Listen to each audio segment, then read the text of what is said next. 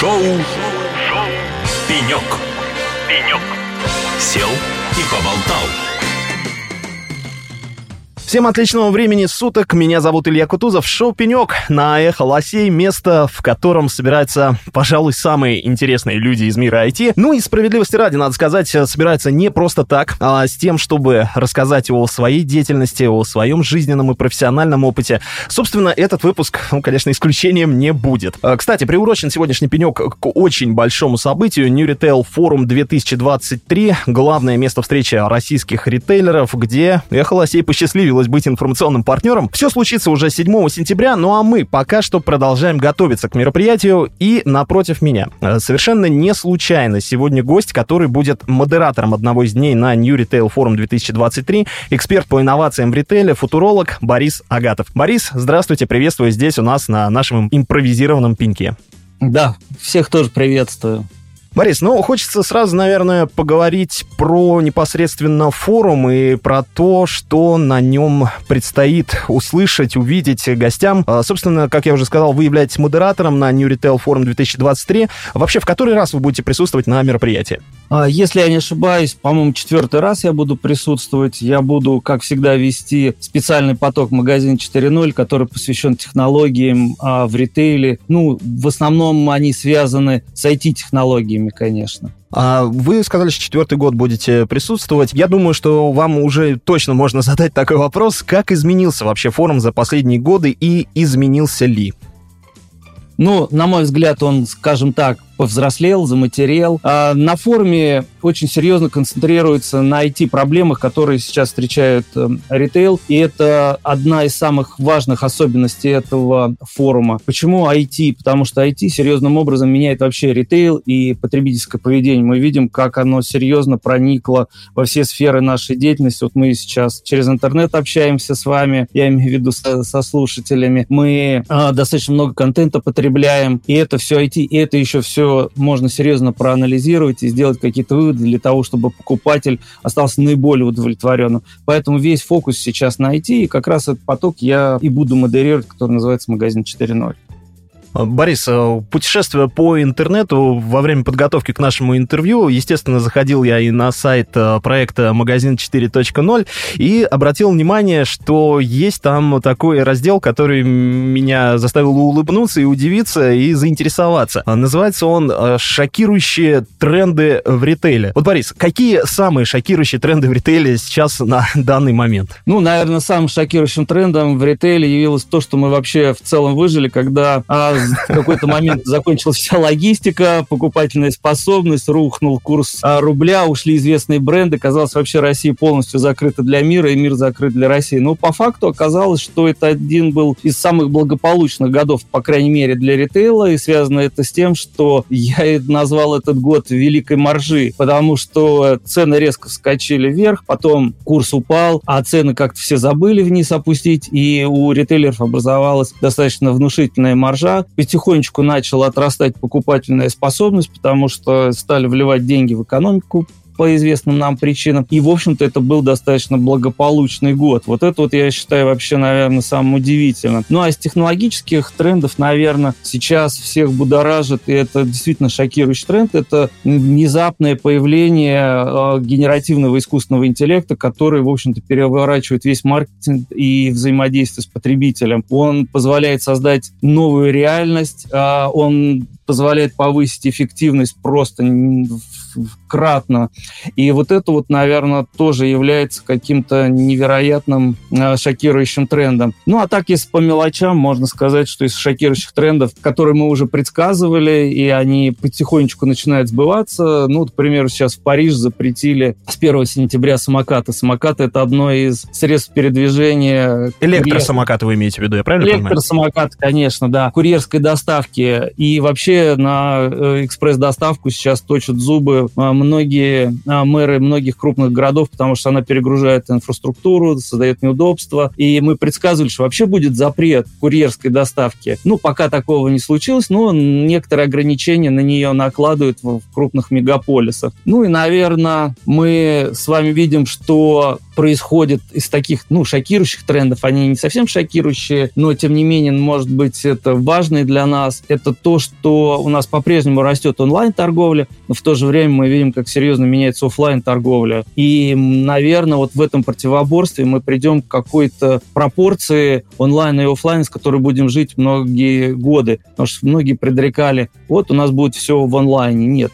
Похоже, офлайн взялся за разум, и мы видим, насколько прекрасно стали наши магазины. Ну вот, наверное, такие вот тренды, они не совсем шокирующие, но, в общем-то, мне кажется, полезные для ритейлера во всяком случае. Борис, э, вы, отвечая на предыдущий вопрос, упомянули про то, что сейчас э, вливают активно деньги в экономику. А можем как-то немножко, может быть, конкретизировать этот момент? Вот во что реально сейчас э, инвестируют ритейлеры? Во что сейчас ритейлеры инвестируют? Ну, как я сказал, а, для всех стало неожиданностью появление а, искусственного интеллекта, и сейчас я общаюсь со многими ритейлерами, это просто стало уже стратегической задачей, соответственно, под это набираются люди, создаются отделы, направления, проводятся стратегические сессии, ну, которые, к слову сказать, я провожу а, для крупных ритейлеров, и это является важным элементом инвестиций. Еще одним направлением, которое стоит отметить, куда инвестируют э, ритейлеры, это, конечно, развитие собственных каналов, потому что стремительное развитие маркетплейсов в какой-то момент поставило перед многими ритейлерами вопрос, вообще стоит ли развивать собственные каналы, собственную офлайн розницу собственный онлайн-магазин, когда любой маркетплейс, который мы сейчас с вами знаем, чуть ли не удваивает свои обороты каждый mm-hmm. год. И, казалось бы, пользуйся этим каналом, и все будет нормально. Но там начали расти издержки, и таким образом ритейлеры сейчас находятся а, на распутье и большинство из них склоняются к развитию собственных каналов. Это тоже, в общем-то, интересная история. И, и один из самых маржинальных у нас каналов это по-прежнему офлайн розница. Я сказал, что она очень серьезно меняется. То есть они вот инвестируют в это. И, конечно, это а, вопросы, связанные с персонализацией, потому что потребитель это требует. Появились инструменты персонализации. Это достаточно качественные прогнозы практически по всем категориям товаров. И сейчас растут возможности по сбору информации для Э, анализа данных. Вот в эти направления как раз и вкладывают э, ритейлеры свои инвестиции. Борис, вы неоднократно, и я неоднократно упоминал о том, что вы автор э, проекта «Магазин 4.0». Безумно интересно, что же это такое? Ну, я уже подозреваю, что есть здесь э, некий отголосок индустрии 4.0, и что-то с этим определенно связано. Ну, расскажите, пожалуйста, поподробнее. Совершенно верно. Многие думают, что это какая-то новая модель магазина 4.0. Это просто отражение четвертой промышленной революции, которые, в общем-то, базируются на IT-технологиях. И, по большому счету, магазин 4.0 — это современный высокотехнологичный магазин, в котором удобно покупать, а, где очень серьезно продумана персонализация предложений, как в онлайне, так и в офлайне. И, конечно же, он сейчас немыслим без генеративного искусственного интеллекта, о котором я уже говорил. Это, в общем-то, наверное, станет нереальным прорывом в, развитии концепции магазин 4.0. К примеру, мы сможем каждому потребителю отправить персональное текстовое предложение. Да, ну, вроде это как бы не фокус, это достаточно легко было сделать и сейчас. Ну, вопрос только объема. Но сделать картинку индивидуальную было сложно. Сейчас это уже возможно. И мы уже на пороге стоим того, что для каждого потребителя можно сделать специфическое видео, специально для него сделанное под его запрос и под его уровень потребления и так далее. А вот это, в общем-то, и является магазином 4.0. Поэтому многие инновации, которые мы а, сейчас разрабатываем, они а, войдут в составной часть в магазин 4.0. Ну а некоторые, к слову сказать, в общем-то, может быть, и отомрут. Вот мы, к примеру, достаточно много усилий потратили, ну мы, я имею в виду в целом сообщество, на внедрение QR-кодов да, в покупательский опыт. И мы видим, в общем-то, они не вошли никоим образом. Ну да, кто-то там использует, но оказалось, да, вот мы везде QR-коды разместим, человек сканирует, получит больше информации, но люди этим не пользуются. Или дополненная реальность. Тоже как-то не особо видно, что люди ходят там с мобильными телефонами, смотрят э, через них на, и видят новую реальность. Тоже не вошло. Поэтому сейчас, наверное, магазин 4.0 это площадка еще и эксперимента, где какие-то технологии находят себя, какие-то отмирают. И, скорее всего, мы на находимся на этапе формирования невероятно сложной гибридной среды, которая будет развиваться и сам бизнес в этой гибридной среде, и покупатель будет осуществлять свою покупательскую миссию, и мы будем взаимодействовать с покупателем. Вот это, наверное, и есть концепция магазина 4.0.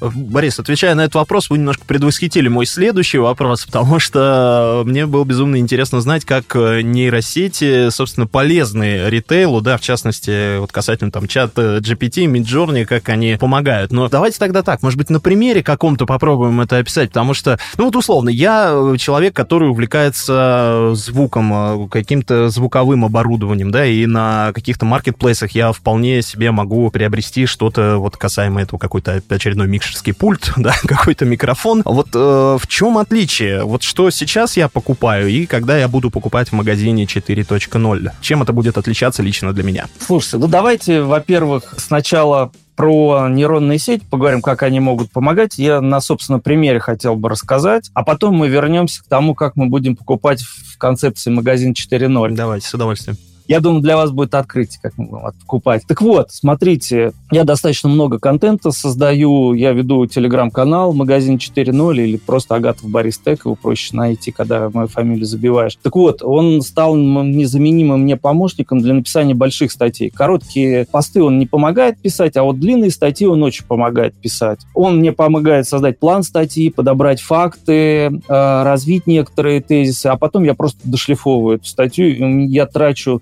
ну, раз в пять меньше времени, чем раньше я на это тратил. И эти статьи, могу сказать, более глубокие, даже более структурированные получаются. Также я при помощи Midjourney, тоже генеративный искусственный интеллект, давайте для наших слушателей поясним, что такое генеративный искусственный интеллект. Это интеллект, который может что-то создавать. Текст, изображение, видео, музыку, в конце концов. А я создаю при помощи него картинки, да, то есть изображения. Сейчас даже уже стал создавать коротенькие видео, там, трехсекундные, десятисекундные видео под мой контент. Потом я могу проанализировать при помощи чата GPT отзывы, которые мне приходят в мой канал. Я могу эти комментарии обработать при помощи чата GPT. Потом очень он мне помогает в суммировании длинных текстов и перевод их, скажем так, на простой язык. Иногда очень сложная статья, которую, ну, надо просто там втыкаться и втыкаться, чтобы вообще понять, о чем чем автор хотел написать. А ты просишь чат GPT, расскажи мне простым языком, ну, как для школьника. И он легко это переводит на простой язык, и ты понимаешь всю эту суть статьи, и ты, главное, тратишь на это очень мало времени. Ну, и еще искусственный интеллект наверное, неплохой помощник а, в разборе различных ситуаций, как в бизнесе, да даже так, так и в жизни. Дело вот в чем, что когда у нас случается какая-то жизненная ситуация, мы пытаемся выработать какое-то решение, и мы его пропускаем через э, свои привычки, свой опыт. И иногда это, в общем-то, вредит объективной оценке той или иной ситуации. Вот, с чатом GPT можно обрисовать ему а, ситуацию, и он даст объективную оценку, потому что у него нет этих пристрастий. А ты уже можешь выбрать то, которое тебе наиболее подходит. И это серьезным образом помогает тебе ну, немножечко так охладиться, выбрать наиболее оптимальное для тебя решение. И еще он мне помогает, это просто фантастически удобно. Мало кто знает, что в офисном пакете, то есть это Word, Excel, там PowerPoint, нужно очень серьезно программировать и автоматизировать свои действия, рутинные, ну или какие-то прям очень сложные задачи. Но для этого надо уметь э, писать код на Visual Basic. Так вот, при помощи чата GPT я просто ему объясняю какую-то задачу, обычным своим языком. Я не умею, я не программист, я ни одного кода не написал. Он мне пишет код, я его вставляю в эту программу, и он мне выполняет такие действия. Вот, к примеру, я провел большую стратегическую сессию, написал там на 30 листов отчет, и мне этот отчет нужно из Word перенести, разбив его на слайды в PowerPoint. Я ставлю эту задачу чату GPT, он мне пишет код, я его вставляю а, в Word, и он мне переносит автоматически все это а, в PowerPoint. Мне это занимает там 5 минут, а так бы я потратил, наверное, полдня на перенос этого текста в PowerPoint. Вот, поэтому это очень такая достаточно продвинутая история, она действительно очень повышает личную эффективность, я уж не говорю про бизнес-эффективность. А как мы будем покупать? Я думаю, что, скорее всего, мы как бы как покупали, так и будем покупать а, на очень продолжительном периоде времени. Я сейчас поясню свою эту мысль, в чем она заключается. Тот ритейл, который мы с вами видим, он сложился не вчера, не позавчера, и даже не 20, не 50 лет назад, а тысячи лет назад. А, если вы какие-нибудь так представите в голове восточные базары, там тысяч лет назад, то примерно так же мы и покупаем. Вот, поэтому в данном случае такие привычки просто так не уходят из общества. Они трансформируются. Да, будут появляться, наверное, новые какие-то форматы. Но я сейчас бы на них поставил в меньшей степени, чем на традиционные форматы. Я думаю, что, скорее всего, новые форматы быстрее отомрут, чем старые форматы. Но наверняка процент э, старых форматов будет уменьшаться. Не произойдет так, как это было в известном фильме «Москва слезам не верит», когда говорили, что будет все только телевидение, не будет ни газет, ни радио. Нет, все осталось. Но только просто пропорции сильно изменились. И вот здесь, наверное, точно так же, наверное, и произойдет. Но я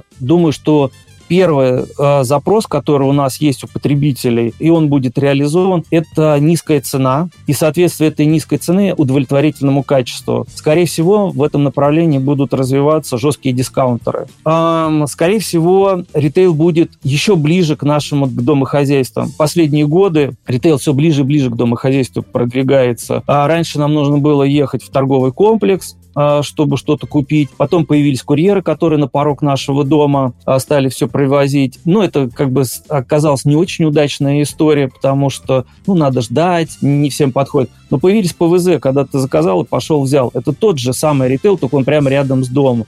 Наверное, и производство также близко подъедет к нам. И это тоже, в общем-то, станет частью ритейла. А, возможно, мы вот эту курьерскую доставку изживем тем, что будет подобие пневмопочты под землей, которую будут доставлять в подъезды. Вот это вот может быть еще интересным развитием событий. Кажется, это совсем фантастическая история, но я хочу сказать, что последняя пневмопочта, которая просуществовала почти 100 лет в европейских городах, закрылась в Париже в 1985 году, и она имела протяженность по городу Парижу 500 километров, а это еще и Берлин, Вена, это еще и в Нью-Йорке были такие вещи. Поэтому в этом плане, возможно, если мы увидим, так скажем, перенаселенность транспортом наших дорог, э, городские власти пойдут и по этому пути. Возможно, мы будем покупать просто в подъезде, в почтовый ящик нам будут приходить посылки, которые мы можем получить в любой момент. Вот такие вот могут быть моменты. Борис, был безумно интересно с вами поговорить. К сожалению, время уже подходит к концу, но вот хочется еще и еще задавать вопросы, что будет, как будет. Вот э, я очень надеюсь, что не последняя наша с вами беседа. Мы обязательно еще встретимся здесь на Эхо Лосей и обсудим более детально какие-то моменты. Очень жаль, но время подходит к концу. Э, друзья, это был Борис Агатов, э, модератор одного из дней на New Retail Forum 2023, эксперт по инновациям в ритейле и футуролог. Борис, большое спасибо за интереснейшую беседу. Спасибо и вам. Друзья, ну я напоминаю, что New Retail Forum 2023 состоится уже 7 сентября, поэтому торопитесь, заходите на официальный сайт, э, регистрируйтесь и принимайте участие. Будет очень интересно. Эхо Лосей вам это обещает. Да и вы сами только что слышали, насколько интересные люди там будут присутствовать. Ну а это был Илья Кутузов, шоу «Пенек». Услышимся на Эхо Лосей в следующий раз. Всем пока. Шоу, шоу «Пенек». «Пенек». Сел и поболтал.